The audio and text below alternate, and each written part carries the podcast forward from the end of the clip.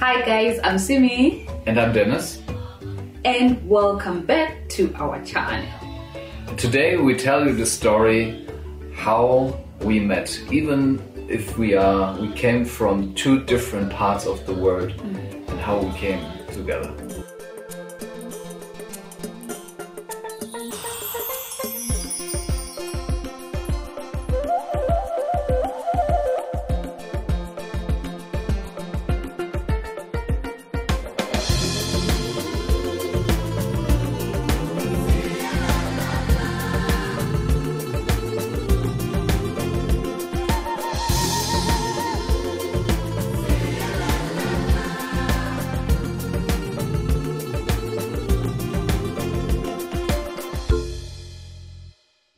Was born in Africa, yes, in Zimbabwe, and most of my life I was in Cape Town. Some of the time, most of the time, and I was working there as well as an au pair and working at a restaurant. So I was actually doing two jobs at the same time. So to cut the long story short, then I decided to do an au pair program to come here to Germany because I everyone wants greener pastures, want a better life, especially when you're coming from Africa.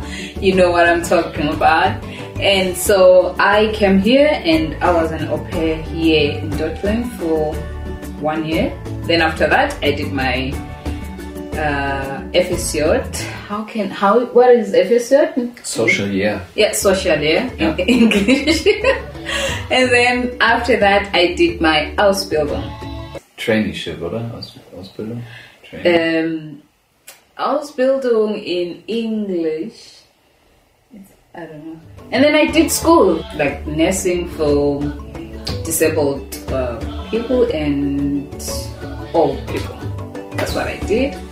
And so I met Dennis when I was still an au pair. Mhm. Right? So, um, I was always in Germany, but I really started to love this African continent um, as I was like maybe 13 or 14 years old. I was watching these uh, documentaries, I was listening to, to these uh, radio stations, and I was just enjoying the African way of life, even if I was never there.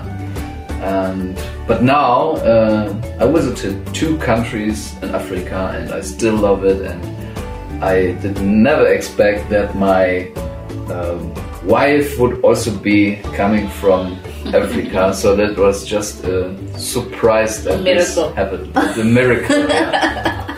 yes, it was a miracle. So yeah, um, the first time we met, I think it was like three months after I came here. But I know that it was cold. I remember it very well. It was cold and it was always dark. It's always So- dark. And where did we met the first time? Oh yeah, so when when when he wrote me where we should meet, actually I did not even know the place. So I just went to to McDonald's. I just went to McDonald's because that was the only place that I knew I that was the only place that I knew that okay when I work from home and I come straight so I mean I just go direct to McDonald's.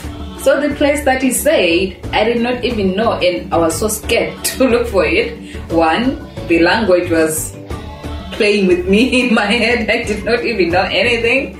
I couldn't even ask people, and I was like really shy to ask people. You know, when when you can't speak the language, you're just so scared or shy, like to ask people. So I did not. I was just like, okay, I'll just wait here at McDonald's, and then yeah, then I came to pick you up, or let me say, you were like hiding yourself in in the background corner. Yeah, I was just sitting at the back back of the McDonald's tables there somewhere. But then we we went to a real um, coffee shop yeah, coffee shop. to have a coffee or tea. It was really nice. It was really cozy and perfecto. But he was so damn shy. and I was like really shy. you know what? When, when, when, when I look at the person, I would just look at you direct in the eyes, and I think, I don't know, was I scaring you or what? but I know that you are so shy. Like, he was really, really shy. Yeah. hmm You were shy. I And I was talking a lot. I know. And now, how is the situation now? Now you are not shy. Now I'm No, more. Now I'm more African than you. No, yeah, because I, I transferred my spirit, my African spirit. If I want to dance, I just dance. I just start. yes. No problem. So that's basically how we met. After that, after the coffee, when when we talked, of course we talked like for almost an hour. He had to go back to work. I had to go, I think, to pick up the kids in an hour or so. Um, when he was busy telling me about his life and stuff like that, and I'm just sitting there, I'm like, this guy just sounds and looks like a player. God, I'm not doing this. I'm not. I'm not getting myself into this. I'm not getting myself into this. Little did I know that. Okay, yeah, you know. the rest is history. yeah, and then what did she do? Oh, You never, you, you know, from this and you never reply. Yeah, you replied, but you you never had time for me to meet again. yeah, because I did not want to meet him. Honestly, every time I'm like, ah, hi, can we meet? I'm like, uh, I'm busy. And what what was I doing? I was in bed, just in bed, on my phone, nothing else. Because I, I, I don't know. I was, I, I think I can say I was protecting my heart.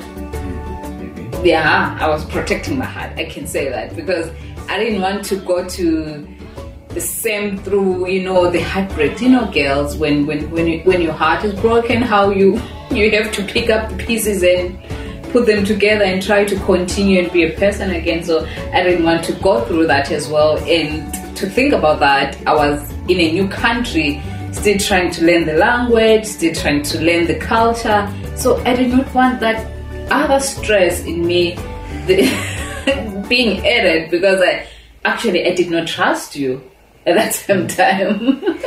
But I was patient and I was trying week by week talking to you, in months by making now. you compliments, ask you for new dates, and I was asking and asking and asking. After a while, I think it was almost half a year later. And then I remember I just wrote him. I don't know what was in my mind. I just say, Hi, do you want to meet? just like that. And then he comes with this, like the camping van. And I'm looking like, Oh God. now I have to get, you know, when you're coming from Africa and then you see a camping van come to like, in Africa we call, in Zimbabwe actually we call them umchova. like it's a transporter, like, you know, Yeah, it's like a transporter, yeah. yeah, yeah, yeah. This so I was like, oh, we're using a transporter. I was like, okay, cool. Then when I get inside, I see like, there's a bed inside the car. How is that possible? I've never seen something like that. Uh, it was spring, it Yeah, was warm, it was to summer.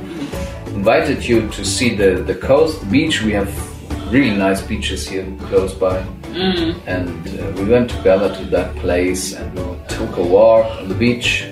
Mm. After that, we yeah we had a rest in my camping van where everything is inside. We had a cup of tea. Yeah. I brought uh, some of some fruits. Mm. And Yeah, that was good. yeah, That was actually good. You know. and it was charming. Uh, mm. yeah, on that day you were better. You were better charming. Yeah. Oh, than the first time. but it did make you suffer a little bit, right? Mm, she is always testing my patience. So basically, guys, that's how we met, and And the rest is just history. yeah, so the rest is just history. So here we are, married, living together, and you paid lobola, so that's